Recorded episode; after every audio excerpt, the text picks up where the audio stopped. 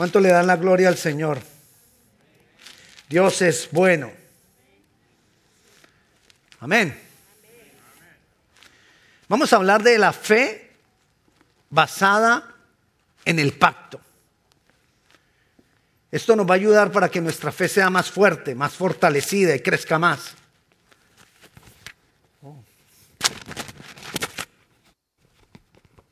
Ay. Un daño aquí. Ya. Ok. Es bueno saber o conocer que nuestra fe se basa en, en- en un pacto de Dios. Y, y esto nos va a ayudar para que nuestra fe crezca más al tener un fundamento legal. Cuando algo tiene un fundamento legal, es más poderoso. Tener la, fe, basada en un fundamento legal le da poder y autoridad a nuestra fe. El pacto de Dios le da cumplimiento a las promesas sobre nuestras vidas. Es decir, la idea es que yo conociendo el pacto de Dios, entonces voy a tener más fe para poder disfrutar de las promesas que Dios ha prometido para nosotros. Entonces, comencemos por esto. Un hombre separado de Cristo es un extraño ante los pactos de Cristo. Pero cuando esta persona se une a Cristo, los pactos de Cristo se vuelven su posesión. Se vuelven parte de esa persona. Dios decidió rela- relacionarse con nosotros y para darle legalidad a esto, a esa relación, para darle poder y autoridad a esa relación, entonces estableció la relación que tiene con nosotros bajo un pacto. La relación que ha tenido con sus siervos la estableció bajo un pacto. Y este pacto él lo estableció desde allá, desde Abraham. Muchos siglos antes de Jesucristo, él ya estableció el pacto. Desde Abraham. Desde allá lo estableció, desde allá lo expresó, pero lo vino a traer a mayor cumplimiento a través de Jesús. Y le dio una mayor dimensión a ese pacto, lo sobredimensionó y a ese pacto le dio eternidad. Entonces, mira lo que dice Hebreos capítulo 8, versículo 6. Ahora tanto mejor ministerio es el suyo, cuanto es mediador de un mejor pacto establecido sobre mejores promesas. El pacto que él hizo con Abraham fue un gran pacto. Pero el pacto que nosotros tenemos a través de Jesucristo contiene las promesas que le dio Abraham, porque nosotros también somos hijos de Abraham, lo vamos a ver. Pero la obra de Cristo sobredimensionó eso. Miremos el siguiente ejemplo. A mí me tocó ver, y a la mayoría de ustedes, ver el cambio. ¿Recuerdan las máquinas de escribir? Que. Ok, después salió la máquina eléctrica, de escribir pero eléctrica. Entonces ya uno no corría, sino que ella corría sola. Y ella corría sola. Los jóvenes no saben de eso. Así que si usted conoció la máquina de escribir y si la usó, usted ya tiene sus añitos. Ok, y nos tocó ver el cambio al computador. Y entonces, muchas, más que todo en las empresas, empezaron a utilizar el computador para escribir muchas cosas que antes se escribían a máquina. Pero el computador no se hizo para escribir a máquina. El computador se hizo para hacer otras cantidad de cosas más, más grandes que escribir a máquina. Pero muchos de nosotros nos conformamos con utilizar el computador para reemplazar la máquina. Es decir, nos conformamos con lo básico del computador. Y quizás nos quisieran a enseñar más. Y ahora miremos los computadores de ahora. Eso, eso es una maquinota que te hace una cantidad de cosas y todavía muchos de nosotros lo utilizamos para reemplazar la máquina de escribir.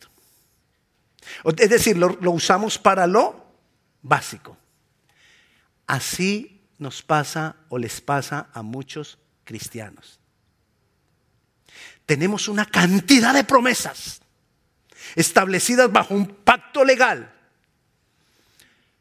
pero nos conformamos con lo básico. Y vivimos la vida cristiana con apenas lo básico. Nosotros debemos entender que no nos podemos conformar con esto. Mira lo que dice Gálatas capítulo 3 versículo 7. Sabed por tanto que los que son de fe, estos son hijos de Abraham. Sabed, comienza diciendo que sabed por tanto. ¿Qué es lo que necesitamos nosotros? Saber. Igual pasa con el computador. ¿Por qué no podemos aprovechar en su gran dimensión el computador? Porque no sabemos para todo lo que nos sirve. Y el que sabe mucho sabrá un 10% de para todo lo que le sirve. Y eso es el que sabe mucho. Entonces dice, debemos saber, por tanto, que los que son de fe, los que son de qué? Fe, estamos hablando de fundamentar nuestra fe en el pacto que Dios ha establecido.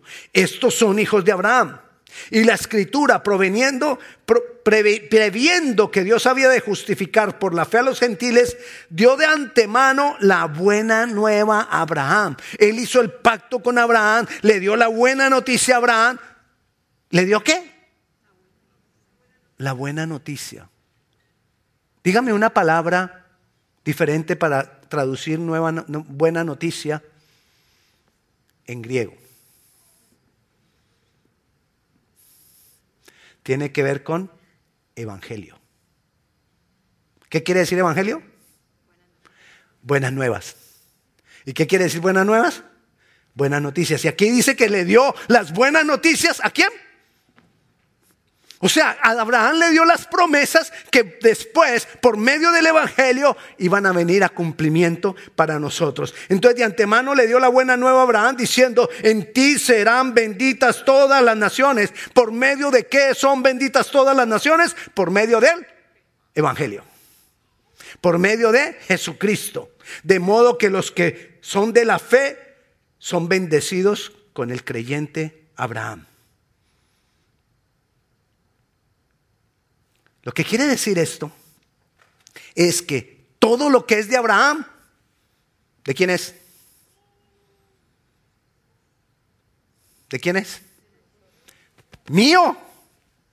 Porque soy hijo de Abraham. Y las promesas de Abraham era para Abraham y su descendencia. Entonces todo lo que era de Abraham es para mí. Lo que Abraham posee, yo lo poseo. Y aún más porque Jesucristo sobredimensionó lo que se le prometió a Abraham.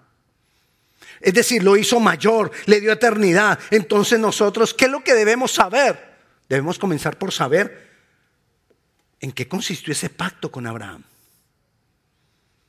Y vayamos allá.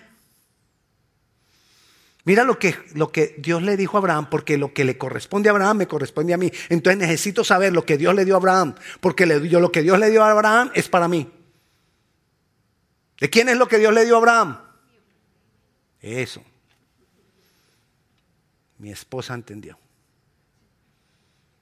No sé los demás porque oí poquiticos. Ah, pastores que tenemos mascarilla. No, señor. Porque se oye. ¿De quién es lo que es de Abraham? Ah, ahora sí se oyó diferente. Ok, vamos a mirar Génesis capítulo 12, versículo 1. Pero Jehová había dicho a Abraham, vete de tu tierra y de tu parentela y de la casa de tu padre a la tierra que te mostraré. Y mira lo que dice, y haré de ti una nación grande. Y te bendeciré. Voy a irlas contando. Dice, y haré de ti una nación grande. Y te bendeciré. Engrandeceré tu nombre. Serás bendición. Sigamos con el versículo 3. Serás bendición Bendeciré a los que te bendijeren. A los que te, a los que maldijeren, a los que te maldijeren, maldeciré. Serán benditas en ti todas las familias de la tierra. Una, dos, tres, cuatro, cinco, seis, siete cosas. Eso también es para nosotros. Entonces comencemos con la primera. Dijo que haría de una nación grande ¿Qué es ser una nación grande? ¿Qué es que nosotros seamos hoy una nación grande? ¿Qué es ser una grande? Está hablando de grandeza, no necesariamente específica, específicamente, sino lo que esto puede representar, grandeza. Una nación grande que tiene desarrollo, una, una, una nación grande que tiene avance, que tiene gobierno, que tiene influencia. Todo eso es para nosotros. Todo eso es para que tú lo tengas por la fe. Tu fe tiene que estar basada en algo legal que es este pacto. Lo segundo le dijo, te bendeciré. ¿Qué es te bendeciré? Que el favor de Dios esté con nosotros. Por la fe basada en el pacto, yo debo creer, el favor de Dios está conmigo. Y si el favor de Dios está conmigo y si yo enfermo, sanaré. Y si muero, seré resucitado. Porque nadie puede decir, ah, entonces yo no me voy a morir. No, pero tengo la fe y tengo la tranquilidad. ¿Qué pasa si muero? Me voy con el Señor. Y seré resucitado. Y si me falta, proveerá. Y si me atacan, me defenderá. Luego dice, engrandeceré tu nombre. ¿Qué es tener un nombre? Tener un nombre es algo importante, nos da identidad, somos parte de algo, somos parte de una familia, tenemos un respaldo, un gran nombre porque somos parte de la familia de Dios. Quizás ahora eso no se maneje, pero yo lo entendí de niños porque era importante en mi época, en mi barrio, saber, yo era el menor de 10 hermanos, perdón, el, el penúltimo de 10 hermanos. Varones tenía 7 hermanos después de mí, perdón, más grandes que yo era importante ser de esa familia. Porque si venía un niño un poquito más grande que yo, tenía a mi hermano el que me seguía para que me defendiera. ¿Verdad? En mi tierra le decíamos, te pongo coteja. Ponerle coteja es que yo no voy a pelear, el que va a pelear es mi hermano. Y entonces él traía a su hermano más grande. Entonces yo traía al otro que sigue. Y él me traía a otro. Entonces yo le traigo a otro. Y a él se le acababan. Yo tenía siete para arriba. Entonces tenía un respaldo. El nombre es tener un respaldo. Y nosotros tenemos el nombre más grande que hay sobre la tierra el nombre de Jesús ante, todo, ante quien toda rodilla y toda, toda rodilla se doblará y toda lengua confesará que Él es el Señor. Eso es tener un nombre. Un nombre es importante. ¿Sabe? ¿Sabe por qué un nombre es importante? Para muchas cosas un nombre es importante. Le voy a decir qué ha pasado a veces aquí, aquí en este templo. Usted sabe que el pastor Brett es el, capellán del equipo de fútbol americano de Washington. Entonces ellos a veces invitan a un jugador a que venga aquí y comparta su testimonio. Muchos de esos jugadores no son elocuentes para hablar. Muchos de esos jugadores no son grandes predicadores. Pero cuando ellos son invitados y lo anuncian, viene mucha gente y gente, cuando ellos hacen el llamado, vienen aquí y reciben al Señor. ¿Por qué? Él no se lo cuente, no estudió teología, solamente está dando su testimonio, pero tiene un nombre. Va a venir fulanito de tal, uy, todos los universitarios y todo eso se llena. Y no es el gran predicador, pero se llena. Porque tiene un nombre. Dios nos da un nombre. Y el nombre da influencia. Serás bendición, también le dijo Abraham. Que será bendición? Somos instrumentos en las manos de Dios, medio de Dios para bendecir a otro. Eso es maravilloso. Que si Dios diga, Dios dice, voy a bendecir a esta familia, pero para bendecirlos voy a utilizar a Pepino. Pepino ve, ora por ellos ministralos, porque yo soy el que voy a hablar por tu boca, porque yo soy el que los voy a sanar. porque yo soy el que los voy a levantar, porque yo soy el que voy a restaurar ese hogar. Seremos de bendición. Bendeciré a los que te bendijeren. Dios va a pagar por nosotros. Va a darle bendición a, las personas que nos bendigan a nosotros. Que cada persona que te, diga a ti, hermano, yo quiero bendecirte, que ellos sepan que Dios los va a bendecir. Porque te bendicen a ti. Porque somos de bendición para el que nos bendiga. Pero también dijo, maldeciré a los que te maldijeren. Es la protección de Dios. El que se levante contra mí, otra vez, como le decía ahora, el que se levante contra mí, nosotros tenemos para quien decirle, hey, mira, mira quién está aquí detrás mío. Yo tengo a Jesús. Y te metes conmigo y consecuencias habrá. Serán benditos en ti todas las familias de la tierra. Ay, ahora sí, entonces ¿con qué me va a salir, pastor? ¿Cómo vamos a hacer nosotros para hacer bendición para todas las familias de la tierra?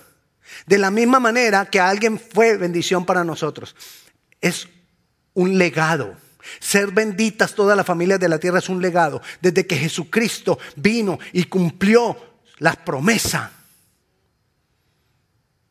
Hizo la obra por nosotros. De ahí ha ido viniendo de generación en generación la predicación del Evangelio. Y en cada generación que se predica el Evangelio, esas familias que reciben el Evangelio son benditas. O sea que en nosotros pueden seguir siendo benditas las, las familias. ¿Cómo? Cuando nosotros les hablamos el Evangelio. Esas familias son benditas. Si esta generación que somos nosotros predicamos el Evangelio, las familias seguirán siendo benditas. Si nosotros nos quedamos callados, no. Bueno, ya vimos las, las siete rapidito. Ya sabemos, ya lo leímos, que lo que fue prometido para Abraham y lo que de Jesucristo sobredimensionó, ¿para quién es? No, Dios mío. Padre, dame fuerza, dame esperanza. Le voy a leer, le voy a repetir este momentito esto. Ya sabemos y hemos leído que esas promesas y esas bendiciones que fueron para Abraham y que Jesucristo dimensionó, son para quién? Para mí, para mí. Lo que sea de Abraham también es para mí. Lo que fue de Abraham también es para mí. Podríamos discutir teológicamente si todas las promesas que hay para Abraham eran exclusivas para Abraham o, no, para o, si no eran para nosotros. Podría haber una discusión teológica, pero en esencia esas promesas son para todos los descendientes de Abraham y lo dice la palabra y aquí nosotros somos descendientes de Abraham, no por la carne, somos descendientes de Abraham por la fe en Cristo. Por eso yo, me, yo estoy seguro que lo que era de Abraham es mío porque soy descendiente de Abraham. Dios le dio las promesas a Abraham y las selló con un pacto.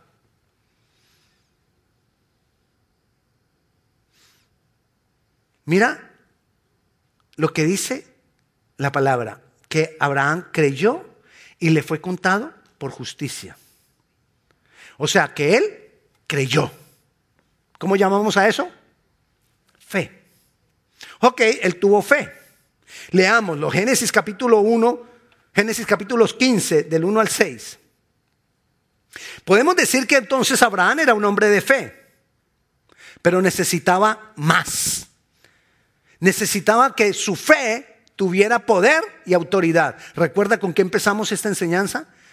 De que si yo tengo mi fe basada en un pacto, entonces mi fe va a tener poder y autoridad. Aquí vamos a ver que Abraham tenía fe, pero necesitaba algo más para que su fe tuviera poder y autoridad. Dice, bueno, antecito, ¿qué diferencia hay entre el poder y la autoridad? Le voy a decir la diferencia que hay entre el poder y la autoridad. Cuando hay un policía y lo detiene a usted y le dice, pare, con la mano, él no tiene el poder. Él ahí solamente tiene autoridad por el uniforme que trae, porque trae una cosita que dice aquí policía y esa es autoridad y entonces usted inmediatamente paró. ¿Paró porque él lo detuvo con su fuerza? No, paró porque tiene autoridad. Eso es autoridad. Poder es cuando usted se le voló al policía y el policía saca la pistola, ¡pa! Y le desbarató el carro y usted paró. Eso es poder. Entonces el policía tiene poder y tiene autoridad.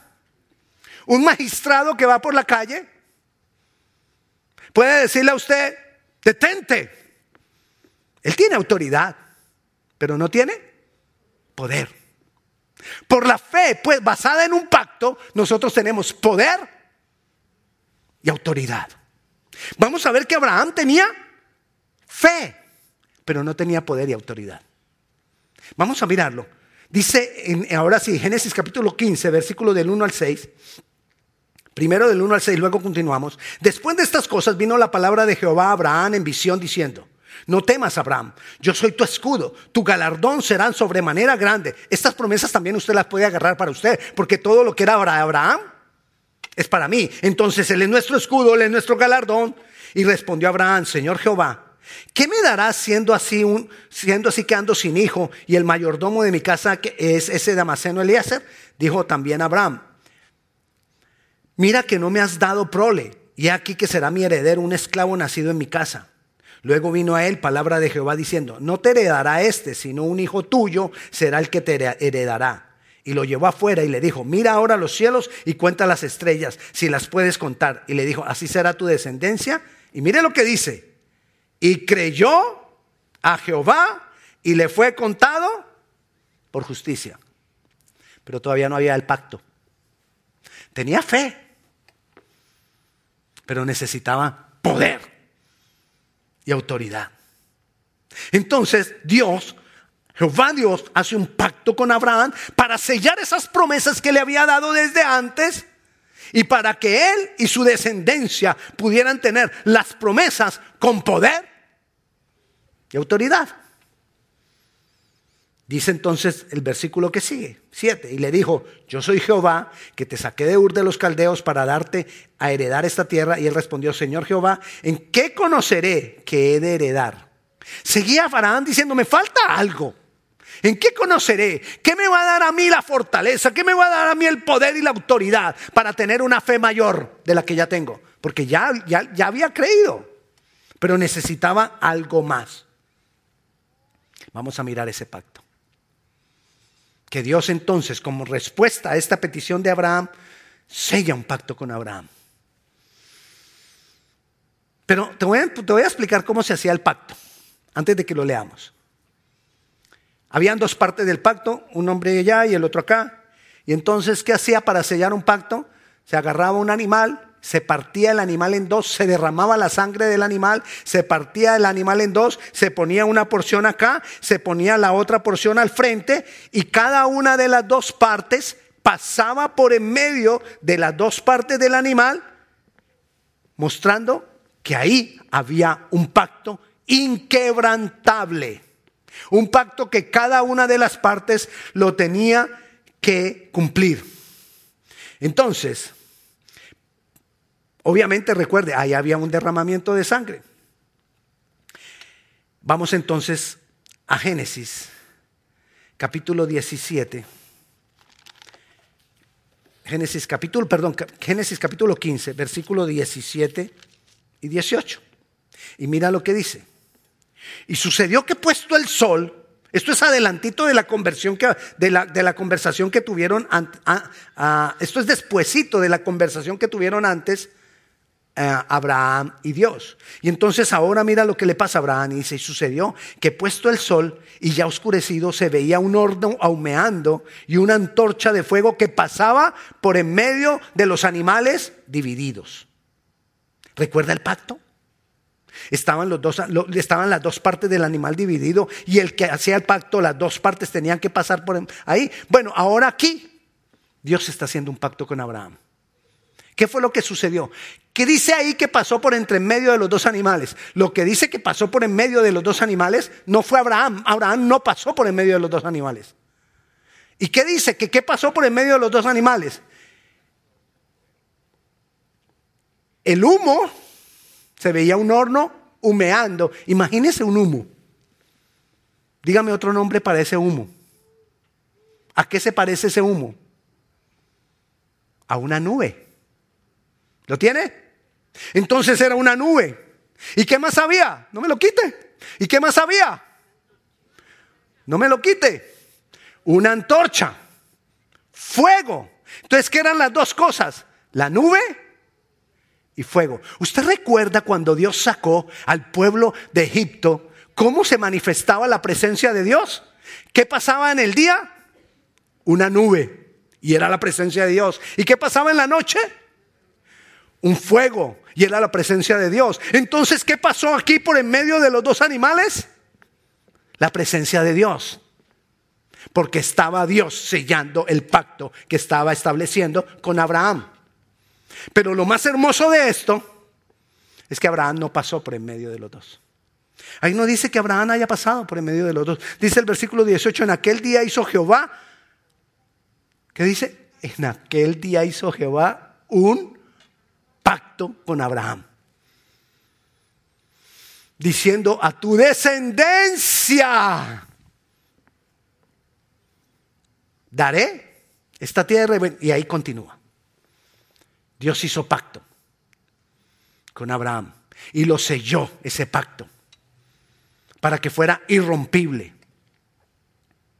Como Abraham no, pasó por el pacto, quiere decir que Abraham, ¿qué, ¿qué nos muestra esto? Que ese pacto era por gracia. ¿Qué es la gracia? Que yo no puedo hacer nada para merecer esas bendiciones. No es por mi grandeza, no es por lo que yo haga, no es por lo que yo, no, es por gracia. El pacto de Dios para con nosotros es por pura, purita gracia. Pero el pacto quedó sellado. Recordemos que Jesús vino a, sobredimensionar el pacto. Dice la Biblia que ese pacto se sellaba con juramento. Y Dios lo selló. Pero normalmente cuando se jura, cuando se juraba, o cuando se jura, se jura por uno más alto que uno. Entonces, por eso cuando uno juraba, que ya no debemos jurar porque la Biblia dice que tú sí seas así, que tú no seas no. Pero cuando se juraba, decía uno, juro por Dios. Otros decían, juro por mi mamá juro por mi papá, es decir, por alguien más grande. Ahora viene Dios a hacer un pacto con Abraham y empieza a buscar por quién juro, si más grande que yo no hay. Entonces, ¿por quién le toca jurar? Por él mismo. Y entonces él sella el pacto jurando por él mismo porque no hay nadie mayor que él. Vayamos a Hebreos capítulo 6, versículo 13 dice, porque cuando Dios hizo la promesa a Abraham, no pudiendo jurar, jurar por otro mayor, no podía jurar por otro mayor porque no había otro mayor, juró por sí mismo diciendo, de cierto te bendeciré con abundancia. Recuerda, todo lo que es de Abraham, ¿de quién es?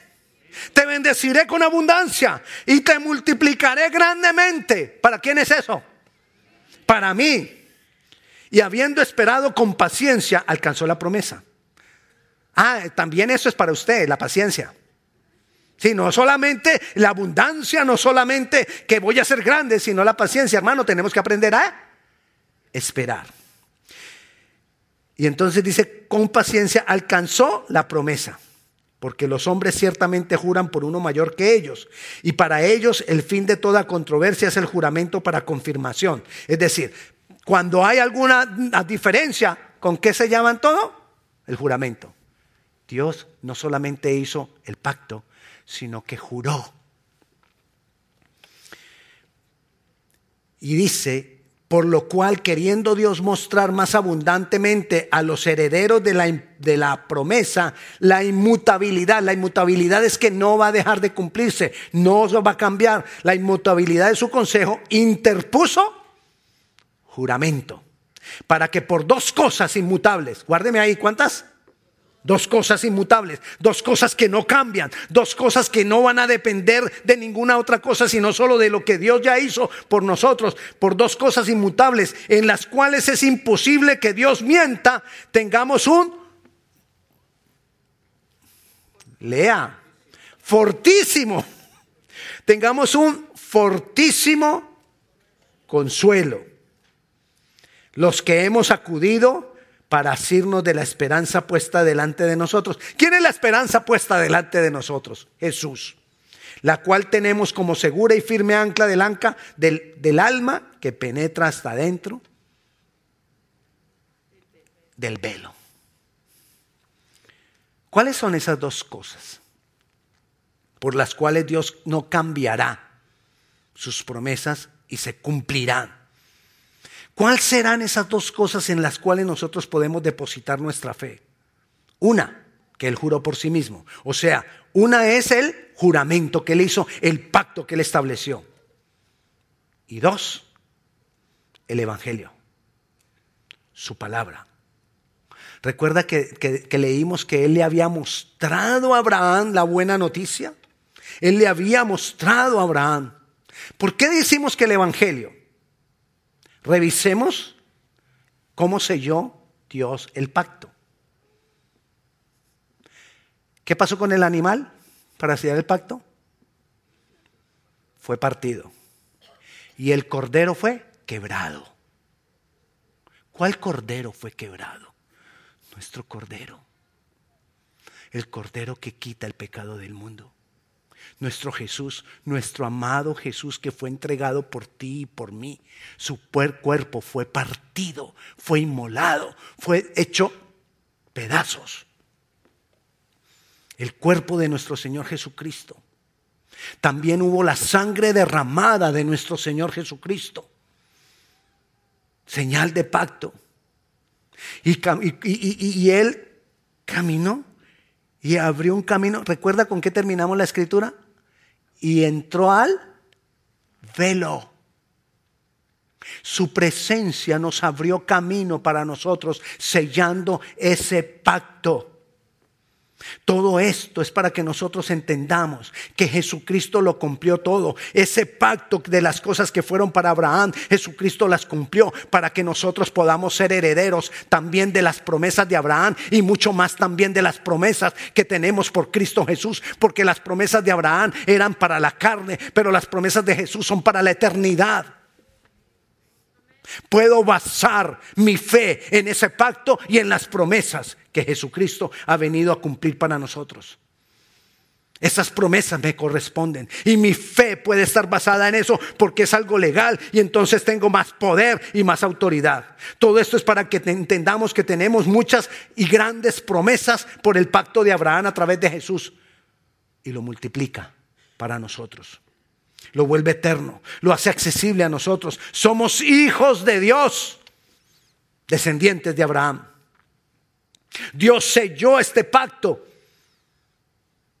¿Sabe cuándo, Dios selló ese pacto, ese pacto? Si usted mira en ese capítulo 15, cuando comienza, están hablando de que Dios le promete a Abraham darle un hijo. Siendo Abraham un hombre viejo. Y, siendo la mujer de Abraham una mujer vieja, estéril y que ya había perdido la costumbre de las mujeres. O sea, no había forma de que tuvieran un hijo. No existía la más mínima posibilidad de que tuvieran un hijo. Era imposible que tuvieran un hijo. Pero lo que es imposible para los hombres es posible para Dios porque Él lo selló con un pacto. Y se lo cumplió. Cuando tú estás frente a algo que sea imposible, acuérdate que Dios te ha dado grandísimas y hermosísimas promesas. Y que aunque eso que tengas frente a ti sea imposible, para Dios es posible porque eres hijo de Dios, eres descendiente de Abraham y las promesas de ese pacto son para ti, son para mí, por el poder del Evangelio, por el poder del juramento, por el poder de la palabra de Dios. Así que mis hermanos, hemos estado hablando de la fe, hemos hablado muchos días de la fe, para que nuestra fe crezca, para que seamos fortalecidos en la fe. Ahora nosotros tenemos que fundamentar esa fe. Recuerde, Abraham había creído, quizás tú has creído, pero ahora lo que yo te quiero enseñar y, mostrar es que necesitas esa fe que ya tú tienes, basarla en el pacto que tenemos, porque eso nos dará poder y autoridad frente a las circunstancias, frente a nosotros mismos. Nosotros mismos no queremos meternos con Dios más. Estamos entretenidos. Ese es un gran obstáculo. Entonces, ante eso también tenemos que decirle, Señor, quito ese obstáculo. Mis deseos de las cosas de la carne. ¿No tienes? No tenemos. Pero aún esas cosas tienen que ser quitadas de en medio de nosotros por la fe basada en el Evangelio. En un pacto que se ha sellado. Así que yo te invito, mi hermano, la fe que tú ya tienes, básala en ese pacto de Abraham. Jesús lo cumplió y Jesús lo sobredimensionó para nosotros y nos lo ha dado. Es por la obra de Jesús que esas cosas son asequibles. Recuerda, fue por gracia. Aún el pacto de Abraham fue por gracia. Abraham no lo merecía. Abraham era de Ur de los Caldeos, o sea, era un babilonio. Y los babilonios no buscaban del Dios verdadero, ni lo conocían. Fue por la gracia. Hoy es por la gracia, por la obra de Cristo que nosotros no merecemos. Yo no la merezco, tú no la mereces. Pero disfrútala. Aprende a disfrutarla aunque no la merezcas. Es para ti. Costó un precio muy alto que se quebrara el cuerpo de nuestro Cordero. Jesús. El derramar de su sangre costó esas bendiciones. El humillarse Él. El dejar de ser Dios. Él dejó de ser, dejó su posición de Dios. Para que tú y yo tú pudiéramos tener todas esas promesas. Así que tiene un valor todo esto. Levántate en fe. Levántate en poder. Levántate en autoridad es legal por el juramento, por el pacto del Evangelio. Vamos a orar. Si tú nunca has entregado tu vida al Señor Jesucristo, te decía al principio que si somos extraños a Cristo, seremos también extraños a sus promesas, a las de Abraham, y a las que Cristo compró para nosotros. Pero si nosotros venimos a Jesucristo, entonces lo que era de Abraham y lo que Cristo compró para nosotros nos pertenece. Si tú, si tú has estado apartado del Señor Jesucristo, ven a Él. Es el momento. Si tú no has entregado nunca tu vida al Señor Jesucristo, ven a Él. Es el momento. Y dile, Digámosle juntos, Señor Jesús, abro mi corazón a ti. Creo que tú has pagado por todos mis pecados. Creo que tú moriste en mi lugar.